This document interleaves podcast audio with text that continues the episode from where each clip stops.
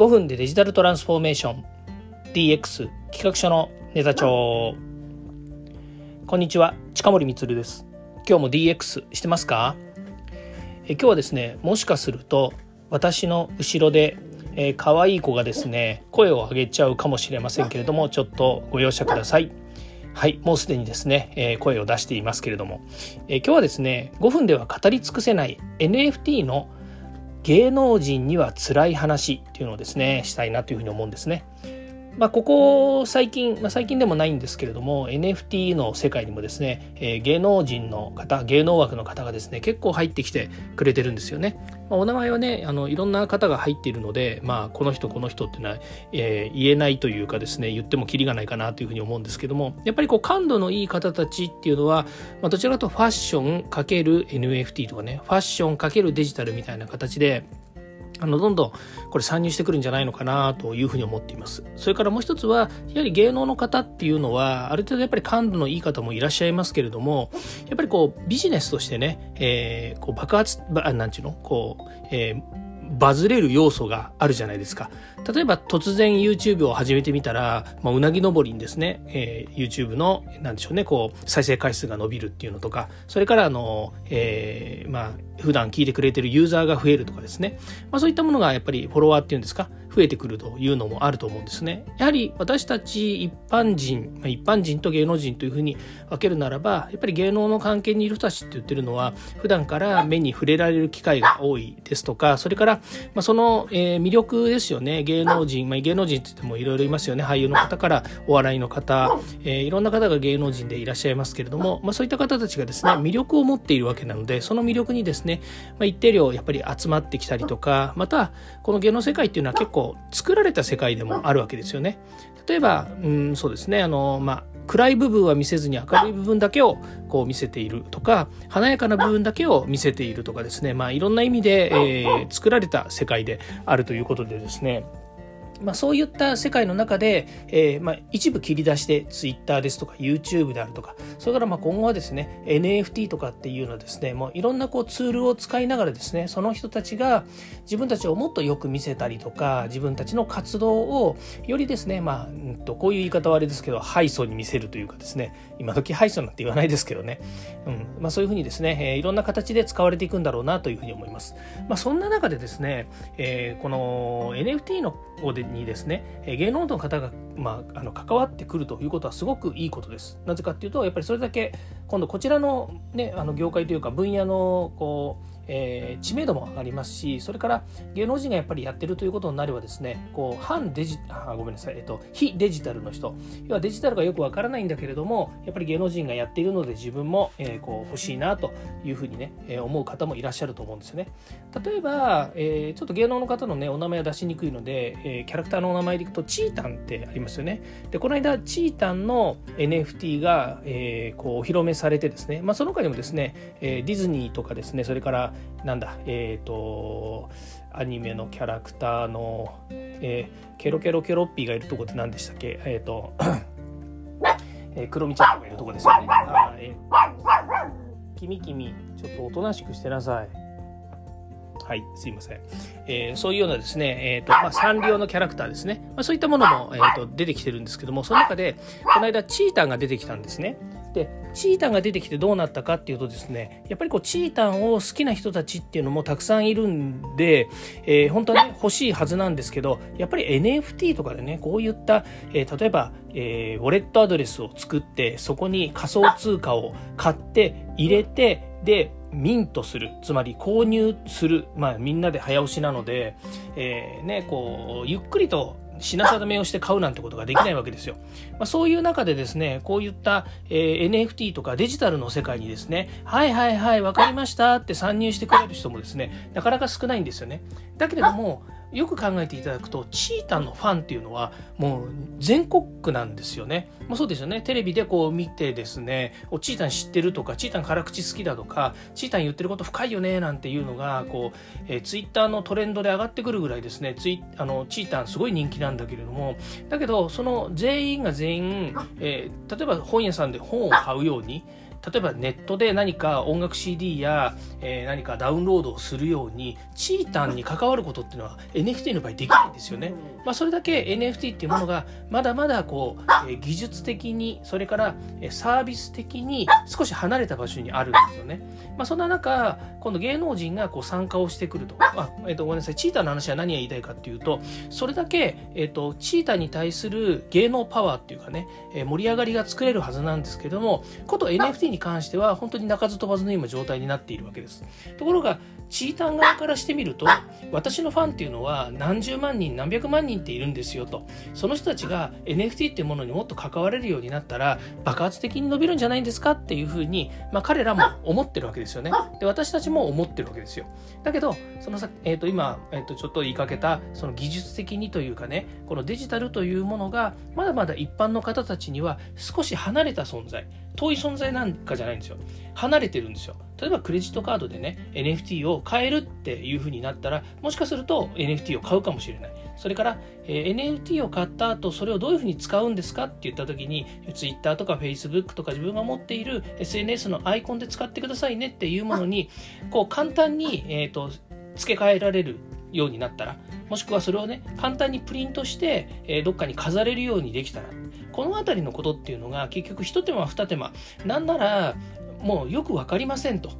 もうどこまで行ってもどうしていいのかわからないっていう風な形になっちゃう可能性もあるわけですね。で、こういったものが、えー、まだまだこう一般の人たちとから NFT を触って、えー、面白いなと思ってる人たちとの大きな差になってくるんですが、じゃあこれから芸能人の人たちがですね、この NFT に入ってくるとどうなるのかっていうお話をしたいと思うんですね。で、えー、今度はもう、あの、固有名詞出しちゃいますけれども、え、ロンドンブーツのロンドブーツって1号2号ってあるんでしたっけ、えー、論文の淳、えー、さんが NFT を買ったんですね。で、そのこと自体、淳さん自ら自分のツイッターで NFT 買いましたと、これからやりますよ、楽しいですねっていうのを発信されたんですよね。で、皆さん、これね、NFT 聞いてる方はもうお気づきのように、こう、そういうのを上げてしまうとですね、NFT の世界っていうのは、ウォレットアドレスっていうのが公開されていて、で、えー、当然ですけれども、淳さんも自分がどこに上げてるのかっていうのを公開しちゃったんですよね。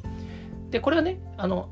もうあの調べれば分かることなので別に隠す必要がないと思ってやったのかもしれませんけれどもどうなったかっていうとですね淳さんのウォレットアドレスにみんなが自分の、えー、NFT をですねプレゼントするようになっちゃったんですね。これね私があの普段から言うあんまり好きじゃない言い方をすると良かれと思ってなんですよ。ね、この良かれと思ってっていうのは一つは例えば NFT のコレクターをやってる人たちにコレクターじゃないや NFT のえっ、ー、となんだえっ、ー、と提供者側の人だったら淳さんに自分の NFT 自分のコレクションを持ってもらいたいと思うわけですよ。そうすると自分が持っているね何百とか何千とかっていうふうに、まあ、ジェネラティブで作ったようなコレクションの一部を淳さんのウォレットアドレスに投げます。で淳さんは何が届いたかわからないけれどもありがとうじゃあこれを自分のウォレットの方に移して、えー、みんなに見てもらいますねってやったらそのね、結局売名行為になるわけですよ。いや淳さんがねうちの、えー、コレクション持ってくれてると。ねまあ、そんな風な形で今回ねこれあのネット調べてもらったりとかそれからツイッター見とか調べてもらえば分かることなんですけども、まあ、これがですね結構ねバズっちゃいまして、まあ、何が起こったかっていうとみんながみんなですね淳さんのウォレットアドレスに自分の NFT を投げ込んじゃったんですね。でこれがえっ、ー、とまあなんでしょうね売っているもの高価なものとかそれからま安いものでもいいんですけどもちゃんとしたものを送るんだったらいいんですけど例えばもう NFT でもね価値がなくなって使わないような NFT を自分で持ってたくないっていう人がもうねあの好き勝手にね淳さんのねウォレットアドレスにどんどん投げちゃったんですよね。投げちゃってるらしいんですよ。投げちゃってるっていうことはもう容易に想像がつくわけですね、まあ、そうすると淳さんはなんだかよくわからない。まあ淳さんは、えー NFT 初心者ですね。ですから、ウォレットアドレスがどういうふうに使ったらいいのかとか、ウォレットアドレスになんでたくさんの人から、えー、NFT が届くのか、買ってもないのにいっぱい入っちゃうのかがわからないっていうふうに言ってるんですね。それはね、そうですそれは何でかというとやっぱりまだまだあの NFT の、えー、世界の中でウォレットアドレスがどういう仕組みでどういうふうに使えばいいのかということが分かっていないしで、えー、もっと言うと NFT がこうやってガンガンね芸能人なんだから売名行為で送られ続けるんですよっていうことを分からずに容易にウォレットアドレスを公開してもらったっていうの公開してしまったっていうのもあると思うんですよね。でこれに関して言うと、まあ、一定量ねそういうことになるなっていうのは分かります。だけど私のところにだってね、あの多くはないけれどもやっぱりウォレットアドレスにいらない NFT がね届くわけですよ。まあ、それは詐欺まがいの NFT なんですけどねあの本当に使える NFT をみんなが、えー、送ってくれるなんてことはありません。だけど芸能人の場合は逆であの本当にねあの価値のあるもの本当に見てもらいたいものをもう見てほしいと。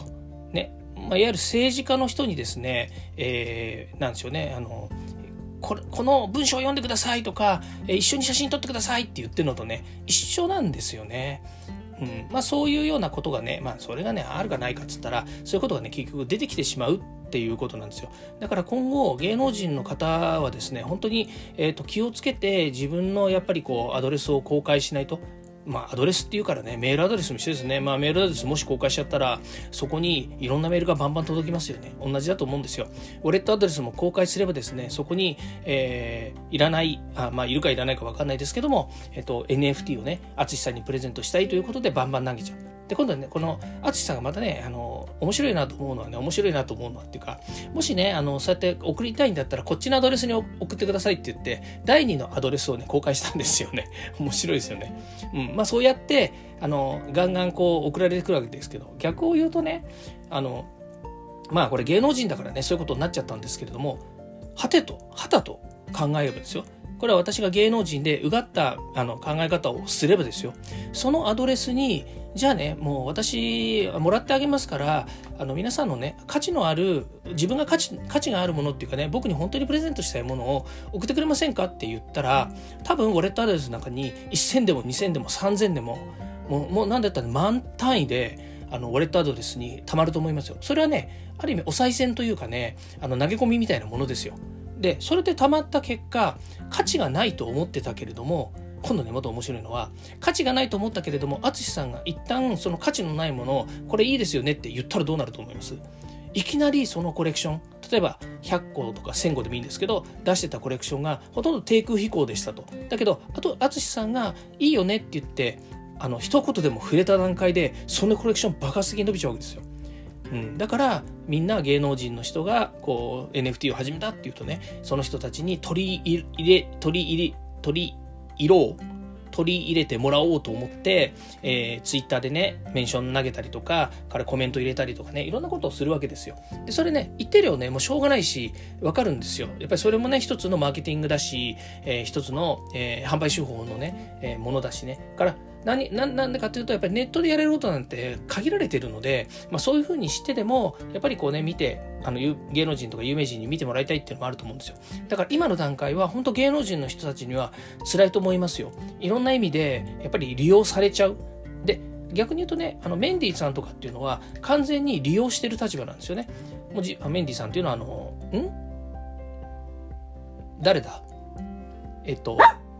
あなたが吠えるんじゃん。あのメンディメンディさんっていますよね。あの芸能の方でね。ダンスを踊ってる方でね、うん、であの方なんかも逆に使ってる立場でで自分は NFT をねやっているから、えー、どんどん見てください、えー、いろんなねあのイベントにも呼んでくださいとかね。本当個人で好きでやってるんですよ。でそういう人たちはねやっぱり、えー、本当好きでやっているので例えばあのいろんな形でね、えー、巻き込まれてもまあまああの笑って過ごせるのかもしれないんですけれどもやっぱりね普段 NFT に触ってるわけではないんだけどもただ単純にね、えー、NFT がかっこいいからとか可愛いからとかねからやってみたいからということで参入してね余計なものに巻き込まれてしまうと余計なね労力使わなきゃいけなくなってくるのでまあ淳さんの場合はね周りにそれが分かる人たちがついてくれているんじゃないのかなとも思うしね。からやっぱりこういうインフルエンサーの人たちですよね。淳さんもある意味インフルエンサーだしそれから、えーね、いろんな、えーとところでそのデジあの学校のね大学の先生とかあのなんかやってますよね。だからそういう意味ではこういった新しいものにねこういち早く手がけてやっぱりこういろいろ触ってみるっていうのも大切だと思うので、まあ、そういった意味ではねいい機会だろうなというふうに思いますけれども大変なんじゃないかなというふうに思います。はい。ということでですね今日はゲストで、えー、我が家のワンちゃんてんちゃんがですね参加しておりますけれども、えー、5分で語り尽くせない NFT の芸能人には辛い話というのをお話しさせてもらいました。今日も聞いていただきましてありがとうございました。またですね次回も、えー、5分で語り尽くせないシリーズをですね少し話したいなというふうに思っておりますのでよろしくお願いいたします。ではまた。